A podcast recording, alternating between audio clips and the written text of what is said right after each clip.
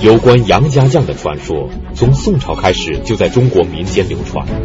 一千多年以来，在中国的各种戏曲、小说之中，杨家将的故事比比皆是，中国的百姓耳熟能详。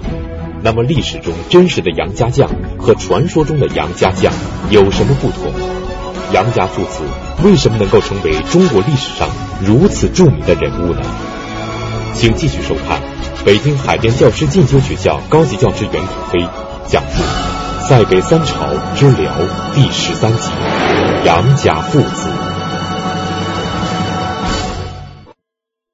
上一讲呢，我们讲到这个宋太宗雍熙年间，兵分三路北伐辽国啊。辽国大军在击败了宋朝的东路军和中路军之后，以这自己的这个骑兵优势，迅速这个驰援西线。当时的辽国名将耶律斜轸率十万大军驰援西线，西线战事千钧一发。在这个时候，一位名将挺身而出，这个使西路军避免了像东路军那样全军覆没的命运。这位名将就是大家耳熟能详的。杨老令公杨继业，那么这个杨家将的故事呢，在中国历史上啊，可以讲是呃，就是流传甚广。从什么时候这个杨家将的故事就开始流传呢？从北宋就开始了。说这个父子皆为名将，其智勇号称无敌，至今天下之事，至于礼儿野术，皆能道之。那这个这篇文章呢，出自这个欧阳文忠公文集第二十九卷啊，他是给杨家将的一位后人呃写墓志铭的时候就说啊，在欧阳修那个时代，那么这个宋朝上上下下对于杨家将的这个事迹就已经是津津乐道了啊，不仅是天下之士啊，不仅是士大夫阶层啊，官宦阶层。至于礼儿野术啊，就是说，连一般老百姓已经把他的这个呃事迹广为传颂啊，所以可见这个杨家将的故事啊，流传的这个时间是相当广的啊。从那从北宋算起来，到现在将近一千年的这个流传的时间了。到了清朝啊，统计说，光跟这个杨家将有关的戏。就三百六十多出，是吧？比如我们现在一般呃京剧里边，像四郎探母啦、什么穆桂英挂帅啦等等等等，很多大战洪州啦，是吧？都跟他有关。这样的在清朝就有三百六十多出戏。但是呢，这个文学戏曲当中，呃，小说的成分或者说演绎的成分还是比较多的啊。那么历史上真实的杨家将什么样啊？这个杨继业啊，本名叫。杨重贵，他呢是山西临州人士，他父亲叫杨信，是当地的一个土豪啊。那个时候呢，呃，唐朝末年，呃，这个天子无道，诸侯并起，中原逐鹿，很快就进入到了五代十国时期。所以这个杨信割据一方，后来呢就成了林州这个地方的刺史啊。杨信成了刺史之后。他相继依附于这个后汉和后周。后汉灭亡之后，后汉国主的弟弟逃到今天的这个山西太原啊，就在到在今天的山西太原建立了北汉。这个杨信，因为他这个地方在山西，就把自己的这个儿子杨重贵呃送给这位国主当侍从啊。结果这个北汉的这位国主呢，对杨重贵十分的喜爱。啊，就赐他姓刘，你跟我一个姓吧，那赐之国姓嘛，与天子同姓啊。然后呢，呃，按照自己的孙辈排行啊，给他起名叫刘继业啊，你可以继承我的家业是吧？这个是这当时这个北汉国主的孙辈是吧？所以带在这个身边。后来，呃，后周建立之后，杨信投了后周，而自己的儿子保着北汉。啊，所以父子俩不在一个阵营，这种事情在城头变换大王旗的五代十国时代也是屡见不鲜的。啊，父子兄弟不在一个阵营当中啊，因为谁也闹不清楚将来谁会统一天下，是吧？就是你你你也不知道这个这个哪棵树上会结果了，所以最好哪棵树底下都蹲一人，是吧？然后等着这个这个果子往下掉，是吧？所以这个杨信就降了后周，是吧？就归了后周，而自己的儿子呢保着北汉，等后。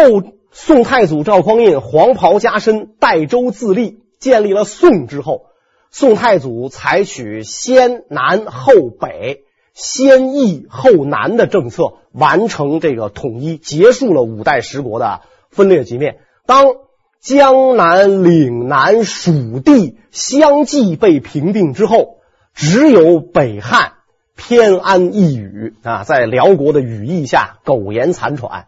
所以这个时候的刘继业就跟当时的北汉国主就提出了一个建议：奉国归宋。国主当时呃不同意，是吧？因为我们有有大辽国给我们给我们罩着呢。那如果宋军打我，辽必出兵援助。我国土再小，我也是个国主啊，是吧？我也总比的投降了之后啊封我一个这个不咸不淡的那种闲闲散官职要强得多。所以他不同意。不同意的情况下。这个刘基业仍然忠于自己的国主啊，跟宋军呃打过几仗，呃，但是呢，你要看这个《宋史》的记载啊，这个刘继业在跟宋朝打仗的时候就没赢过，对吧？老是被人打败仗，对吧？这个按照《宋史》的记载啊，说这个刘继业跟宋宋军打仗惨到什么程度呢？说他夜里来偷营啊，带着几百勇士来偷营，偷营的时候呢，被宋朝的大将发现了。于是宋军猛烈反攻，刘继业全军覆没，自个儿躲到壕沟里。等天亮的时候，这个城上面呢坠下这个绳索，他爬着绳上了这个进了城，是吧？就是他没打过胜仗。刘继业就是后来的杨继业。那么当时的刘继业是怎么归降宋朝的呢？在《宋史》的记载中，刘继业在归宋之前是个常败将军，而归宋之后就成为了杨无敌。那么。这又是怎么回事呢？那么，呃，当然，这个这个事儿呢，就就很难想象了。你说他这样的后来的是这样的一员名将啊，号称无敌的一员名将，他跟宋朝打仗，他从来没胜过，那不知道他这无敌的基础是怎么奠定的，是吧？他跟后来比宋强大的辽军作战，他号称无敌；跟宋军作战，他自己躲在沟里，等天亮了坠下绳来，是吧？所以这个看来有可能。就是这个《宋史》的这种记载啊，并不可信啊，可能就是为了贬低对手来这个抬高自己啊。所以这个宋朝的这个史书对刘继业的记载，可能有很多地方是不实的。当宋太宗北伐的时候，这个打这个河东啊，就东东东征打这个河东的时候，这个北汉几乎就已经是无力抵抗，全军覆没。北汉皇帝都已经投降的情况下，刘继业仍然在城墙上坚守，不肯投降。最后没办法了，这个宋太宗知道这个刘继业是一员名将，骁勇异常，想招降他啊，不愿意伤害他，所以就跟这个呃北汉的这个投降了的皇帝讲：“你亲笔修书啊，然后派人去招降这个刘继业。”刘继业看到了这个前前主就是旧主的这个亲笔修书，伏地痛哭之后，归降了这个宋朝啊。当时的呃太宗皇帝因为刘继业老于边事，洞晓虏情啊，因为他很多年跟辽国这个作战嘛，是吧？老于边事，洞晓虏情，知道这个辽国的内情，所以对这个刘刘继业呢仍然是十分的重用啊。说既然你已经归降了。宋朝了嘛，是吧？你也就别再姓这个北汉国主赐你的这个姓了，是吧？你干脆呢就呃改回，把你的这个姓还改回来，你还姓杨，是吧？因为这个继业，这个继字辈儿是这个北汉当年旧主的孙辈儿，是吧？北汉投降的皇帝叫刘继元，等于俩人是平辈儿的，是吧？这是北汉国主给你的行辈字儿，所以这个字儿你也就别用了。因此，这个刘继业降宋之后，恢复了本姓杨，单名一个业字儿。啊，所以这个我们看，呃，甭管是评书演义啊，还是什么什么，有的时候把它叫做杨业，有的时候把它叫做杨继业，一个人儿是吧？一个人儿，所以我们为了呃讲述方便，以后就统一把它称为杨业。杨业原名杨重贵，是从北汉国主时被赐国姓，改名为刘继业。归宋之后又恢复了杨姓。虽然后人有的称他为杨继业，也有的人称他为杨业，但他有一个后世公认的名字，就是杨无敌。那么杨业归宋之后，是怎样成为名垂青史的大将军杨无敌的呢？当时的这个呃皇帝呃晋封这个杨业为左领军卫大将军，知代州啊，兼三关口都部署啊，三交口副都部署，隶属于这个大将潘美啊。实际上，潘美呢在前线呢是一个虚衔。真正的防御的重任就落在这个呃杨业的身上啊。杨业降宋之后，忠心耿耿，屡立战功啊。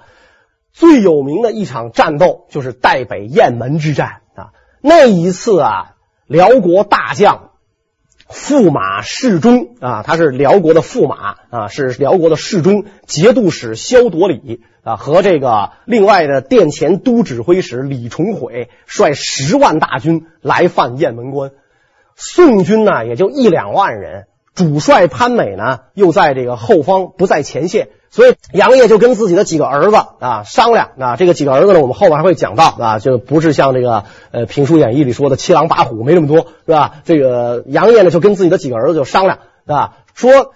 敌人十万大军啊，当然这个十万大军可能是号称是吧？说我军呢不过一两万众，只可智取，不可力敌，是吧？这个怎么你要跟他刀对刀、枪对枪啊，是兵对兵、将对将，怎么着咱也不是个，是吧？所以只可智取，不可力敌。就问他那个儿子啊，几个儿子，你你们有没有这个呃好办法啊？有没有好办法？这个。中国古代啊，有这么一句话，叫做“打虎亲兄弟，上阵父子兵”。所以杨业打仗，几个儿子都带在身边啊。现在只能智取，不能力敌。你们看怎么办？他的一个儿子就说了啊：“辽国人来，他不知道我们这儿有山后小路啊，儿愿率一支人马从山后小路绕过去啊，打他一个措手不及啊。”杨业说：“这主意好，是吧？那个你不用你带。”咱爷儿几个一块儿去是吧？哎，一块儿去，数千人马，那趁暗夜走小路，突然出现在这个辽军背后啊！辽军根本就没有防备嘛，啊！没想到这个宋军神出鬼没的一下，这个睡眼惺忪的辽国统帅上马迎战，被这个杨业一刀斩于马下啊！这个侍中驸马呃节度使萧铎里被一刀斩于马下，另外一员这个大将殿前都指挥使李重诲被生擒，是吧？呃，《宋史》记载说，这场战役是杨业出偏师，潘美领主力，内外夹击的结果啊。但是这个呃，《辽史》当中呢，只提杨业，没有提这个潘美啊。有可能就是杨业偏师偷袭，因为当时潘美在离前线还有一段距离的这个地方啊。所以这一仗之后，杨业就被这个辽国人呢尊成了杨无敌。《宋史纪事本末》当中有这么一段记载：时以业善战，号杨无敌。呃，另一部古籍呢叫《续资治通鉴长篇》，当中有这么一段话：夜自雁门之节，契丹畏之，每望见夜旗，即隐去。一看见杨字大旗来了，契丹兵跑。是吧？没必要，是吧？北宋有的是这个呃地方，有的是这个军队，有的是将，我干嘛非啃这块难啃的骨头？是吧？他一来我们就跑，换了别人咱再上，对吧？这个有的是咱立功的机会啊！所以杨业号称杨无敌啊。杨业打仗的时候啊，非常骁勇啊，这个总是身先士卒啊，特别的这个勇敢，在战场上挥舞大刀，是吧？他打猎的时候就这样啊，每次打猎他都狠着呢，是吧？收获物都比别人多得多，是吧？然后别的人就。特别奇怪，对吧？说这个咱打猎嘛，这不就是玩嘛，是吧？这这玩嘛，您干嘛没事跟那动物这么较劲呢？是吧？这非得给那兔子追的都站在地上瞪着眼睛都跑不动了，你干嘛这样啊？没必要，这只兔子逮不着，咱逮别的兔子去，是吧？你这是何苦呢？你这不自个儿跟自个儿较劲吗？啊？杨业说：“我为什么打猎都这么狠？就是因为我觉得将来上战场打敌人就这样，是吧，我你们打猎是玩。”我打猎是练兵啊，我的弓马娴熟啊，我的武功不能搁下，所以我要狠。我歼敌我要狠，我打猎我也狠啊。所以同僚一听，哎呦，您真有觉悟是吧？您在玩的时候都不忘着保家卫国是吧？您把这个野兔子、野鸡都看成契丹人了，您真有觉悟是吧？真有觉悟是吧？所以这个杨业他平时等于就是就苦练那种杀敌的这这这这种这种本领嘛啊，所以他在这个战场上屡立战功啊，号称杨无敌。杨业的英勇善战，使辽国人不仅怕他，而且敬重他，所以尊称他为杨无敌。但是木秀于林，风必摧之。杨业刚刚归宋，就屡立战功，使宋朝的一些老将领心生记恨，他们不断的向宋太宗进谗言，诬陷杨业。那么，宋太宗会怎样对待杨业呢？这样一来，有的这个同僚心里就不乐意了。啊，你不过一个河东降将嘛，是吧？你出风头，你老受这个表彰啊，所以这帮人不乐意，就给皇上写打小报告，写信告杨业，这个这个这个那个，对吧？结果这皇上接到这些小报告之后，怎么办呢？这个《续资治通鉴》长篇是这么记载的啊。主将戍边者多疾之，或遣上谤书，斥言其短，上皆不问，封其书复业。皇上看到这些小报告之后，不问啊，这把这信封好了，给杨业啊，表示对杨业的信任。你看这么多人告你说你河东降将，心怀异志啊，说你们这个这父子打仗。父子打仗的时候啊，这这这个私人部曲我都不问，你看给你，你拿着我信任你是吧？杨业接到这个这个皇帝封下的棒书，感激涕零啊。皇上手段非常高，一方面表示爱卿，我很相信你，对吧？你看这个所有的棒书我都给你了，暗一层意思，不知道杨业看出来没有？暗一层意思，小子，你一举一动有人盯着，给我小心点是吧？哎，我不问是不问，我想问的时候就可以问。你怎么知道皇上给你的棒书他有没有副本呢？对吧？所以我给你这个，啊，给你这个，我表示对你的信任啊。但是你一举一动有人盯着，是吧？所以这样一来，杨业在战场上就更卖命了啊。这一卖命，就最后把命就卖进去了啊。就是我刚才说啊，三路北伐那两路失败了，西路军。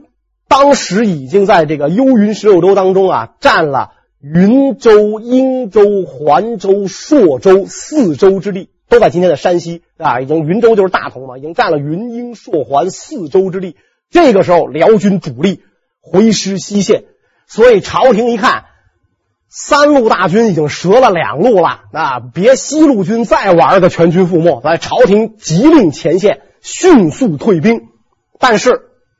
退兵可以，为了使中原子民啊，使华夏子民不陷于夷虏，所以朝廷要求掩护四周百姓撤入关内，是吧？把这个这四个州咱不要了，这个契丹占就占，咱把老百姓带回来。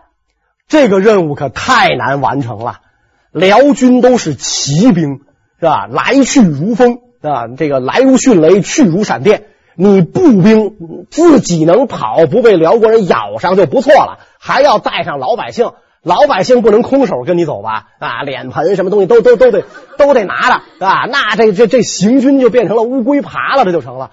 所以这个任务其实很难完成啊！这个两难的问题摆在了西路军的这个统帅们的面前。当时西路军的主帅是潘美，潘美这个人不得了。跟宋太宗是儿女亲家，平荆湖灭南汉，潘美都是主帅啊，啊，不像那个呃杨家将小说里写的那么那那么不堪是吧？人家是一员名将啊，主帅潘美，然后监军叫王申啊，然后副将就是杨业啊，几个人凑在一块开会，怎么办？朝廷交的这个任务怎么完成？这个杨业出主意说呀。现在的这个这个办法呀，就应该是这样。那我出个主意，应该这样：大军自代州北上啊，我们大军自代州北上之前送密信给云州、朔州守将。大军到达云州的时候，云州百姓出发，然后我军次朔州啊到环州，我军到环州，辽国主力必来迎战。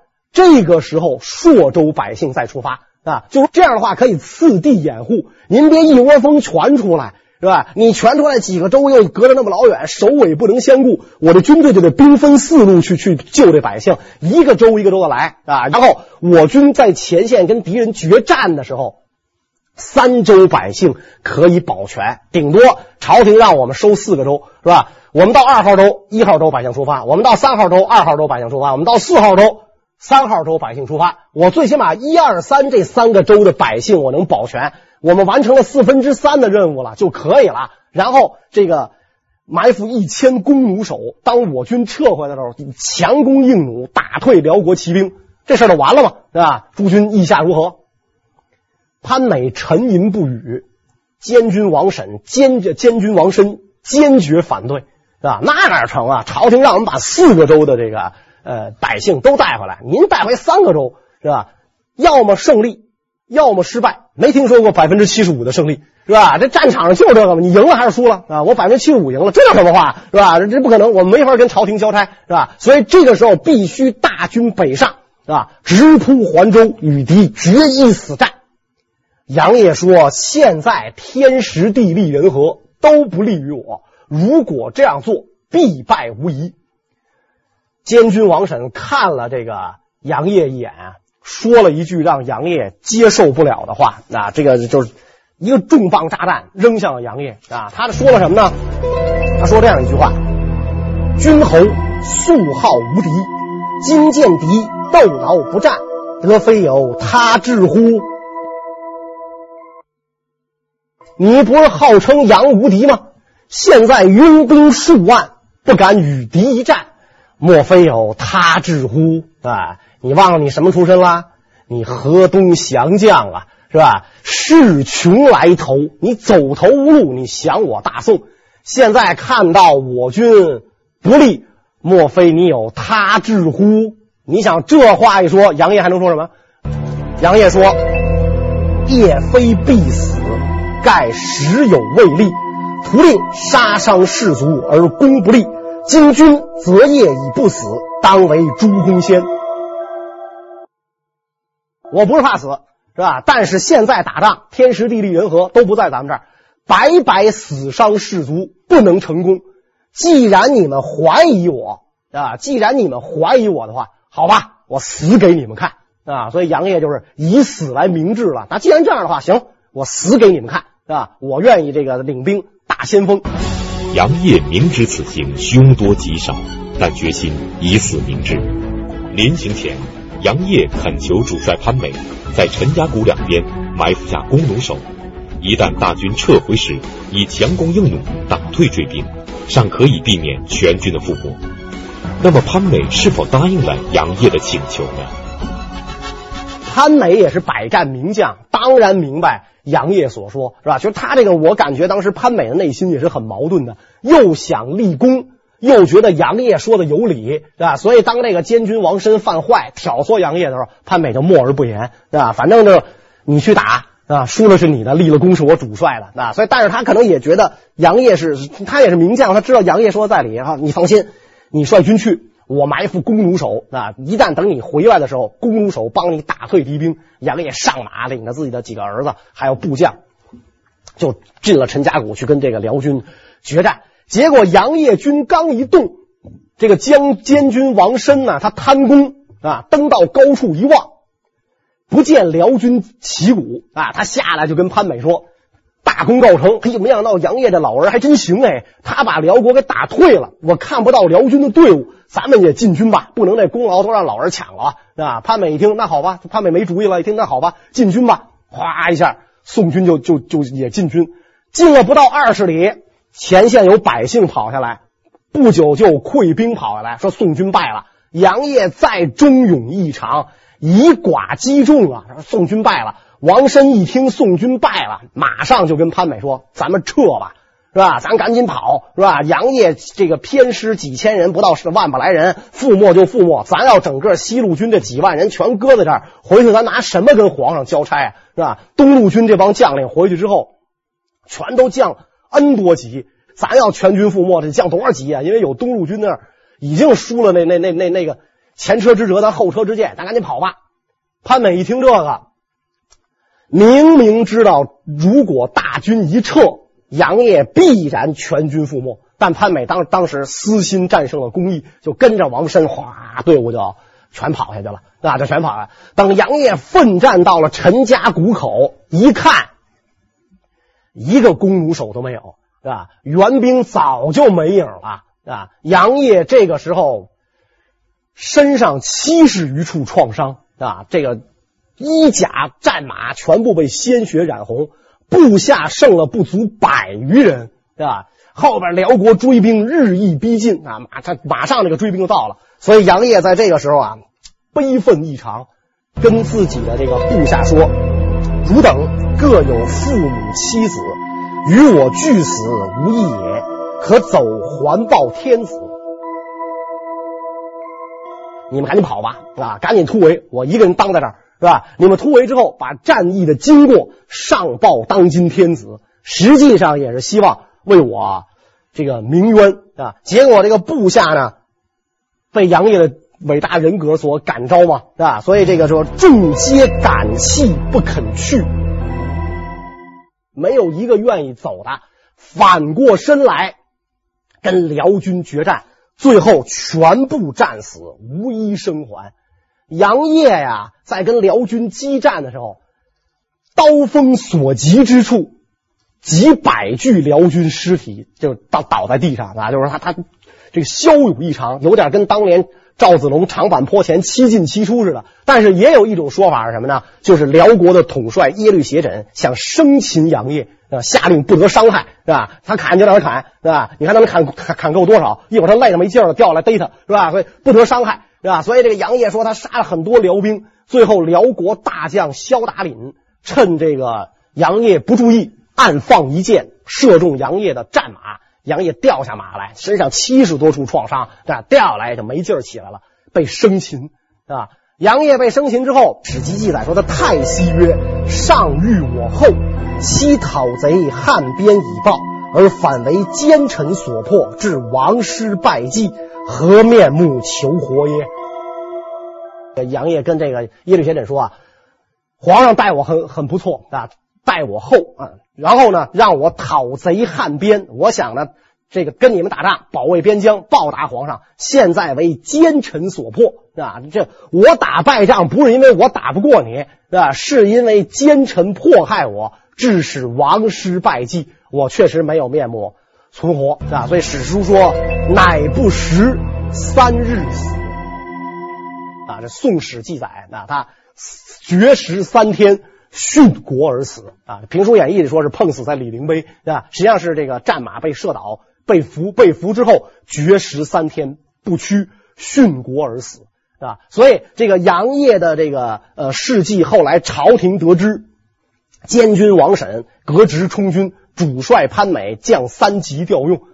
呃，评书演义里一说呢，就是这个潘美迫害杨业，潘美确实负有责任。你身为主帅，在明知这样做不对的情况下，你不制止，没有履行职责。但是真正迫害杨业的，确实是监军王申，而不是这个潘美啊。所以王申是革职充军了，潘美降三级使用。当然，潘美后来是真宗皇帝的老丈人的那个那个是吧？跟太宗是儿女亲家嘛，所以后来他还是能够这个呃，又又又提升上去啊。这这就是后话。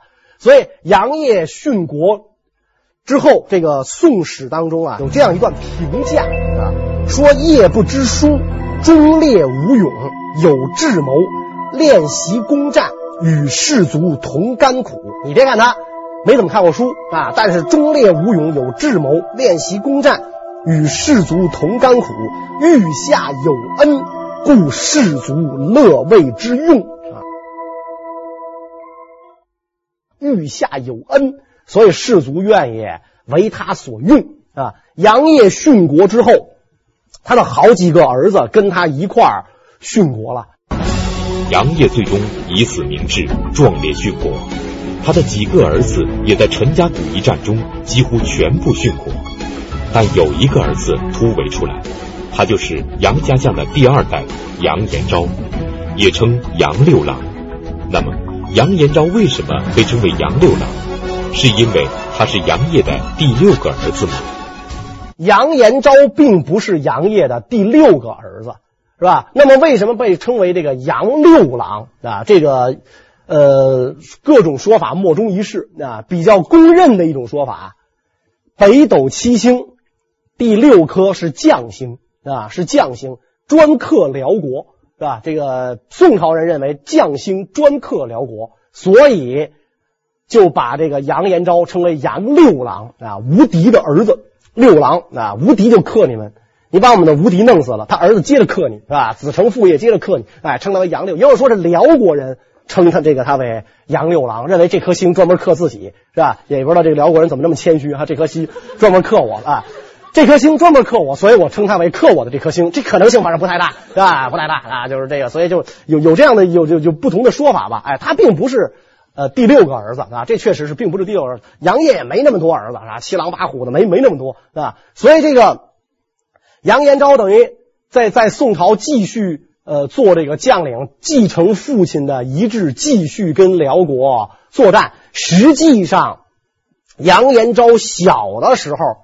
就特别喜欢玩这个行军打仗这种游戏，是吧？所以杨业非常高兴，此儿类我。哎，这孩子像我，你看从小爱玩打仗，那不是玩娃娃，他玩打仗，是吧？哎，所以此儿类我，以后每次出征都把杨延昭带在身边。所以杨延昭就这个战这战场的这个事儿见得多了啊，打仗的时候这个经验也是非常重要的。咱们前面几讲讲过。高梁河之战是吧？这个太宗皇帝的马陷在泥潭里是吧？是杨延昭给背上来、给抱上来的，是吧？把自己的战马给他骑，是吧？然后这个陈家谷之战又是杨延昭跟着父亲冲进去，最后得以突围生还，是吧？所以他本来就是战功赫赫的一员小将。后来杨业殉国，这个朝廷后代杨氏子孙啊，因为觉得对他不起嘛，所以这个杨延昭啊，这个官职也是屡屡屡往上升。是吧？这个河北民歌有一个叫《小放牛》，是吧？哎，有一个叫《小放牛》，《小放牛》里有一句叫“杨六郎镇守三关口”，是吧？哎，柴王爷推车压了一道沟，是吧？在在在在在这个赵州桥上，哎，杨六郎镇守三关口。那么这三关口是指的哪三关？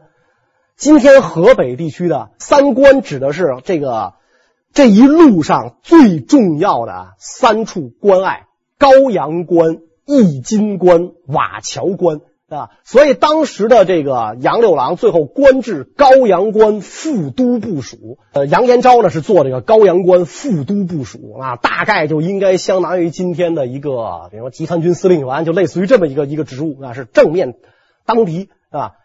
呃，宋军在北伐失败之后，辽军屡次南下啊，太后萧卓。圣宗皇帝亲自二十万大军南下啊，要收复瓦桥关以南十个县。这十个县是被后周占的，我要收复这十个县啊！皇太后亲自擂鼓啊，跟那个韩世忠的夫人那感觉一样，是吧？然后让辽军攻城。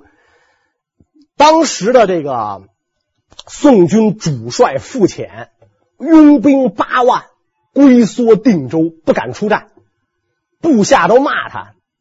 公如此胆怯，跟个老太太有什么区别？他不说话啊。当然，这个部下可能歧视老太太啊，就说你你你说这不老年人不一定都这样啊。你你你你如此胆怯是吧？这这是因为这是他部下说的，这不是我说的，我只是转述一下这话是吧？说公如此胆怯啊，公如此胆怯是吧？你跟个老太太有什么区别？这傅潜装没听见，心理素质极好是吧？这部下当面骂他，你拥兵八万你不敢战，你有什么？没听见啊？你爱说什么说什么啊？爱说什么说，我就不出战。是吧？你说我是老太太，老太太还能活着，是吧？出战万一战死了呢，是吧？宋朝跟这个辽国打仗，高级将领阵亡的特别多，是吧？因为他的兵可能实在是不怎么样，然后啊跑了，剩主帅一人了，就净净这种事儿啊，净这种事儿啊，所以高级将领阵亡的特别多啊。所以傅潜又不傻，你爱说什么说，我不去啊。所以当这个辽军打到杨延昭镇守的遂城的时候。遂城三千士兵，城外辽军数万，眼看这个遂城就不保，城墙低矮，一个小城啊。今天呢，在今天河北嘛，城墙低矮，这玩意儿怎么守呢？有神助啊，老天爷助他啊！一阵风刮来，大风一来，气温陡降。杨延昭一看，就糟了，怎么糟了？一会儿大寒，也不知道这一会儿是多长时间啊，反正就是很快大寒。啊，呃，就杨延昭啊，就命令士兵汲水灌城上，旦夕为兵，坚滑不可上，契丹遂去，获其铠杖甚重。啊，杨延昭一看大寒，好，灌水往城墙灌水，是吧？于是这个士兵就把这水担上来，哗哗就往城墙上浇，一会儿的城墙就变成溜冰场了，是吧？就变成溜冰场了。契丹人长于野战，短于攻坚，本来就不会打攻坚战，结果您还玩了这一招，把城墙变成了溜冰场。